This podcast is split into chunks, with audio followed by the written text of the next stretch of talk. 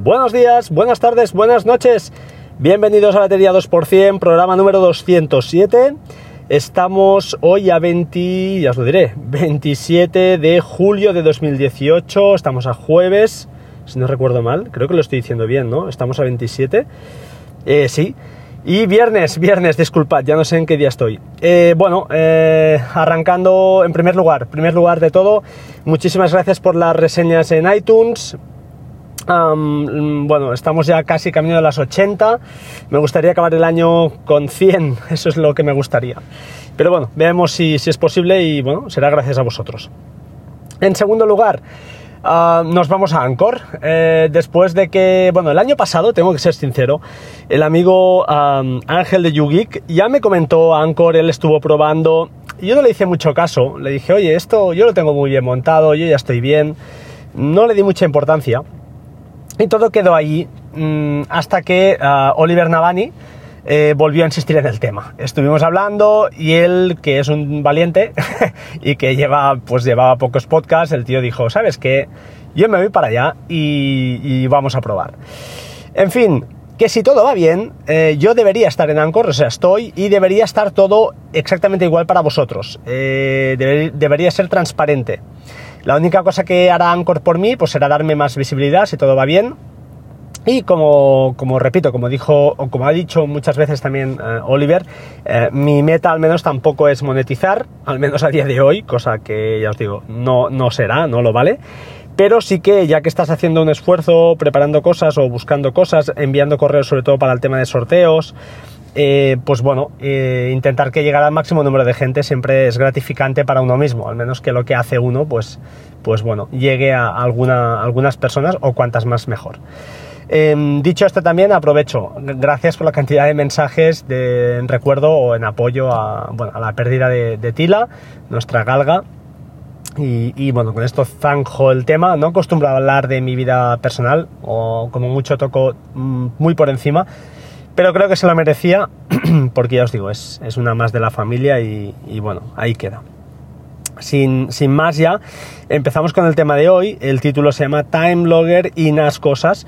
Pues bueno, Time Logger, una aplicación para iOS y para iPad para gestión de tiempo, control de tiempo en proyectos. Mm, yo hasta ahora usaba, usaba disculpad, Toggler, pero eh, bueno, encontré esta, me la recomendaron y lo cierto es que está muy bien. Eh, vale, no sé si vale 6 o 7 euros la versión de pago, hay una versión gratuita y funciona muy bien. Tiene aplicación para, para iOS, es decir, para vuestro um, iPhone y para iPad, pues perfecta.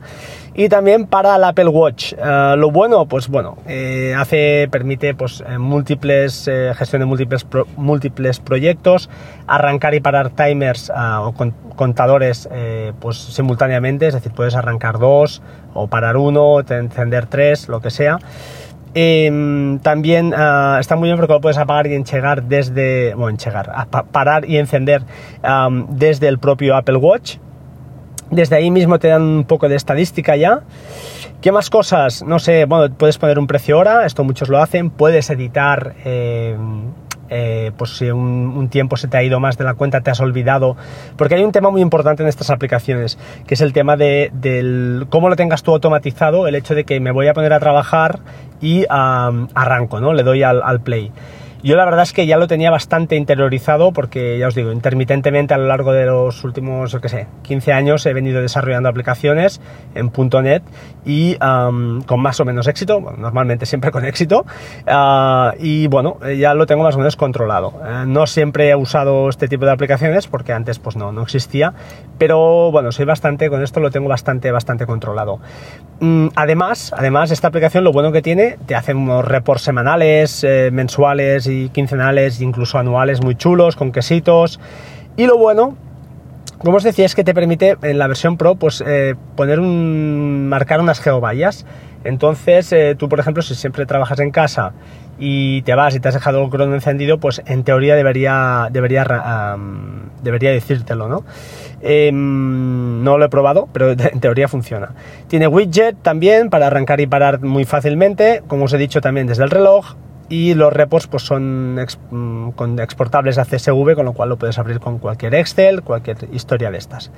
Ya os digo, está bastante bien, o muy bien, a mí al menos me gusta, simple, no tiene nada del otro mundo, pero funciona, que es lo que nos interesa al final.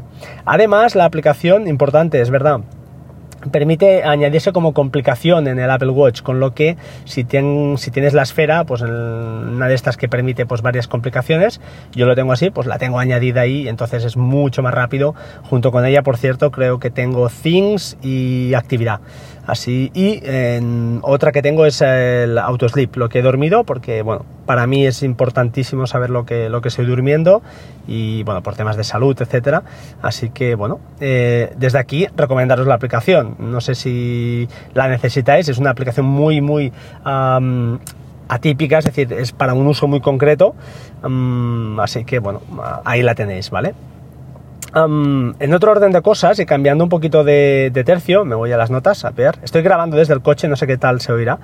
Ah, eh, bueno, para estas épocas, eh, ayer en el trabajo comentando y tal, hay un par de páginas interesantes para buscar vuelos, eh, para buscar vuelos en días concretos. Si tenéis una franja de, días para salir o para marchar, pues a veces no es lo mismo marchar un miércoles que un jueves.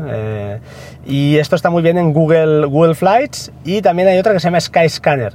Os las dejo, las dos. Yo uso mucho Google Flights, mucho. Cuando voy de vacaciones lo miro así y la verdad es que está muy, muy guay, tío. Es muy sencillo, ves una tendencia, le puedes decir que, oye, te avise si el precio cambia o va hacia abajo o hacia arriba, la puedes, la puedes marcar ahí como diciendo, oye, avísame si estás en tu cuenta y de Google y, y te avisa y bueno, está, está curioso.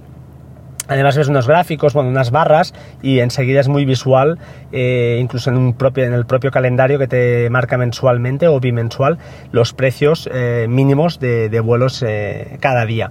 Así puedes un poquito pues marcarte, bueno, ahorrarte un dinero que, que puede ser interesante. Finalmente, en el podcast de hoy va a ser un podcast un poquito más corto, ¿vale? A hablaros de los repositorios de Synology. Bueno, aquí tengo, eh, a raíz del grupo de Telegram que tenemos de, ya os lo diré, de, de shortcuts, no, de, de workflow, Ah, pues bueno, alguien comentó que a raíz de un, justamente de un podcast que comenté, pues los repositorios de Synology, mmm, bueno, son interesantes, sí.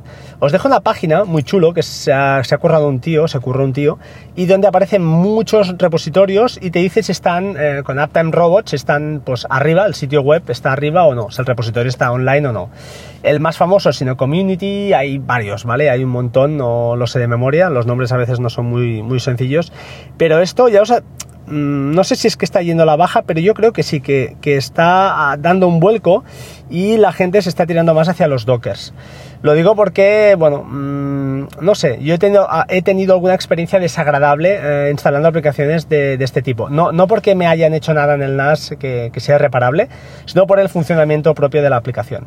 El ejemplo más reciente que tengo es eh, que es la aplicación servidor de Mumble con la que grabamos podcast habitualmente y ah, la aplicación funcionando en Synology mm, daba trompicones, daba ah, rompía la voz, ¿no? Eh, sí que es cierto que ha habido una actualización muy reciente, así habría, habría que probarlo, pero es que la tengo montada en Docker en el Mac Mini y va perfecta se podía haber montado también en el, Docker de Synology, ¿eh? pero la monté en el Mac Mini y la verdad, ¿por qué? Pues porque en su día quería, o les pasé el tutorial de esto, creo que a Leo Rearte y a David Patini, creo que se lo pasé a los dos, para que desde el propio Mac, sin un NAS, eh, pudieran configurar la, la aplicación. No es súper sencillo, pero tampoco es nada difícil. Es un poco de terminal y el terminal a veces asusta, pero no es difícil porque no hay que saber nada, simplemente seguir un poquito, instalar Docker y a partir de aquí, pues eh, instalar los, los, contenedores y ejecutarlos. Eh, poca cosa más. La configuración, pues bueno, también, pero se puede hacer en un fichero de texto plano, se hace y ya está. Vale, lo dejo aquí como, bueno, como aquellos que estéis interesados, pues siempre hay alguna aplicación que está bien, la verdad. Alguna cosilla que está curiosa y está bastante bien. Yo tengo que decir que, no sé si a día de hoy utilizo alguna.